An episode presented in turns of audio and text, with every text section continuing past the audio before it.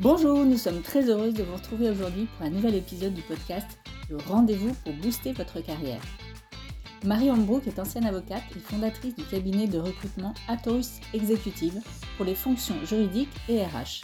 Je suis Delphine Bordier, ancienne avocate et directrice juridique, aujourd'hui consultante en legal operation pour aider les entreprises à être plus performantes, plus visibles et mieux positionnées. Le but de cette émission, partager avec vous des clés et des conseils sur les sujets management, ressources humaines et développement personnel. Le tout en 15-20 minutes avec un invité qui se prête au jeu de nos questions. Aujourd'hui, nous recevons Gauthier de Wass, pilote et leader de la patrouille de France. Et nous allons aborder le sujet du leadership et comment fédérer une équipe. Bonjour euh, Gauthier, bonjour Marie. Est-ce que Gauthier, d'abord, tu peux, s'il te plaît, te présenter? Eh bien, bonjour Marie, bonjour Delphine. Eh bien, je m'appelle Gauthier Doas, j'ai 48 ans, j'ai été euh, leader de la patrouille de France, militaire dans l'armée de l'air pendant 25 ans, et, euh, et, je suis vraiment heureux d'être avec vous aujourd'hui.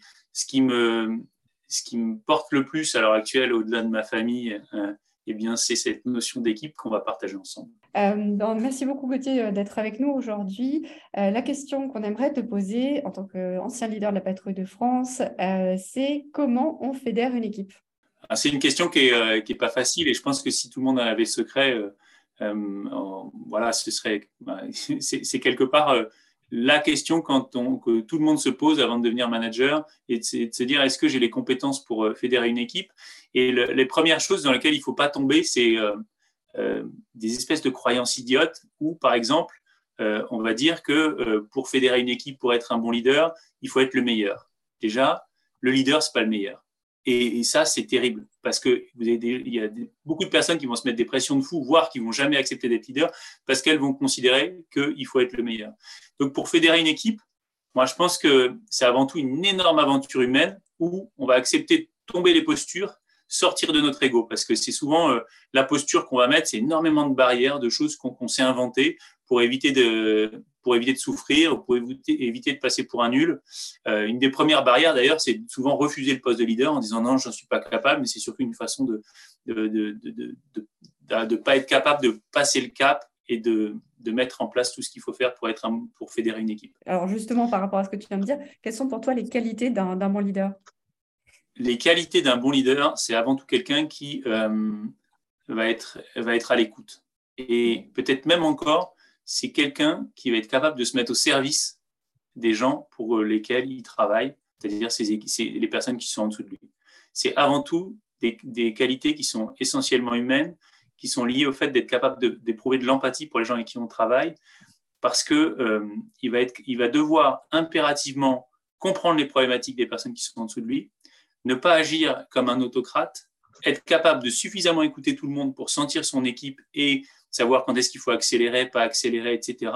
Et surtout, et surtout euh, cette capacité de mise au service et d'écoute, et que euh, il, va être, il va prendre une posture qui est plutôt de celui qui va emmener son équipe plutôt que de celui qui va se mettre en avant, euh, toujours devant son équipe, qui va vouloir prendre toute la lumière. Ça va être quelqu'un qui va être capable, par son écoute, de prendre tout ce qu'il y a de bon dans une équipe. C'est-à-dire que le leader, c'est jamais celui qui sait tout. C'est jamais celui qui fait tout, mais c'est celui qui, à un moment, va être capable de faire la synthèse après avoir écouté tout le monde. Et moi, je me suis retrouvé très souvent dans des postures où j'avais absolument pas la solution, et après avoir écouté et vraiment écouté, j'ai été capable de, prendre une direction. Et j'ai pu constater aussi que quand on écoute vraiment les personnes avec qui on travaille dans notre équipe, eh bien, même si on n'est pas d'accord ou même si à un moment il y a une, orientation qui est prise, une prise de position qui, va, qui peut aller à 180 degrés des collaborateurs, eh bien, on se rend compte que s'il y a vraiment eu écoute active, c'est-à-dire l'écoute euh, où on ne fait pas semblant d'écouter, mais où on se met vraiment à la place de l'autre, eh bien, on peut prendre une direction opposée et l'autre partira avec vous dans cette direction parce qu'il s'estimera euh, reconnu, écouté et euh, il comprendra qu'en tant que chef, c'est à vous, c'est la responsabilité vous vient de décider de la direction. Donc, quelqu'un qui fédère une équipe est quelqu'un qui est capable d'écouter, de se mettre au service mais c'est aussi quelqu'un qui s'engage. Parce que s'il ne s'engage pas, quelque part, il perd tout le monde derrière lui. Et donc, il doit décider. Il doit décider, il doit montrer l'exemple. Et facteur hyper important qu'on a tendance à oublier de moins en moins à notre époque, c'est qu'il doit donner du carburant. Il doit donner énormément de carburant aux gens avec qui il travaille. Et pour donner du carburant, il doit motiver. Il doit motiver, motiver, motiver. Et j'ai envie de dire, de manière assez réciproque, lui, il a besoin de motivation aussi. Et donc, c'est comment, comment est-ce qu'on fait attention, comment est-ce qu'on fait attention aux personnes qui sont nos leaders?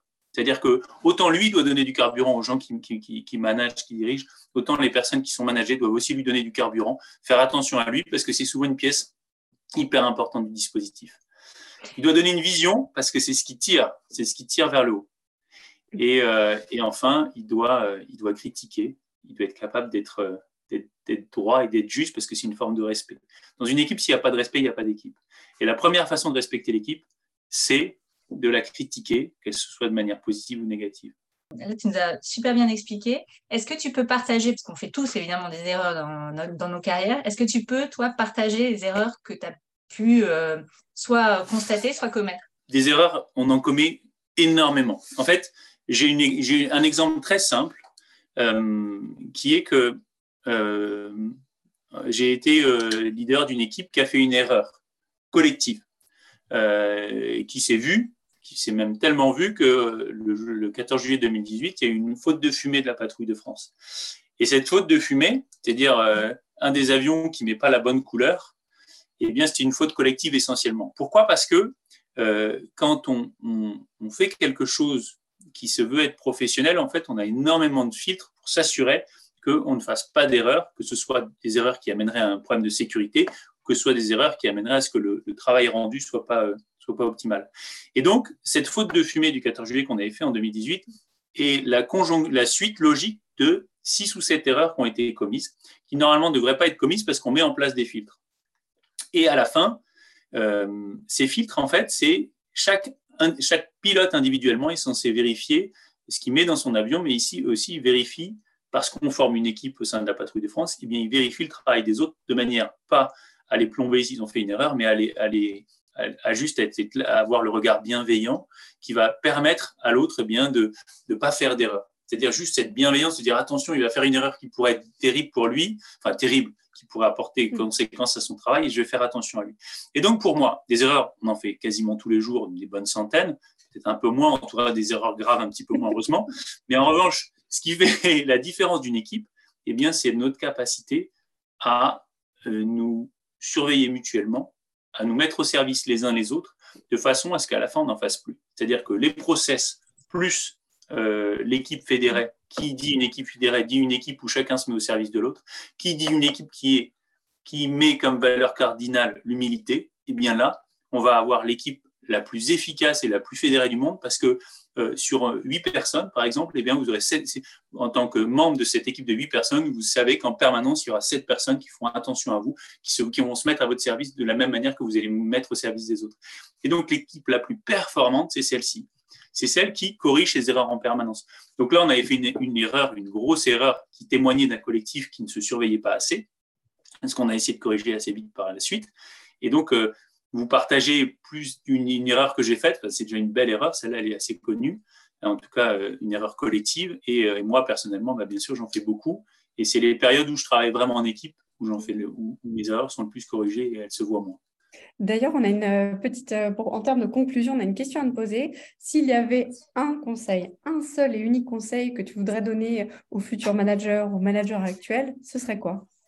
Se mettre au service des gens pour lesquels ils travaillent, et euh, sublimer euh, dans leurs équipes la valeur d'humilité, qui n'est pas une valeur où on veut ne pas rechercher la performance au sens où on accepterait tout, qui est bien au contraire une valeur où on va essayer de s'engager à 200%, mais pour les autres.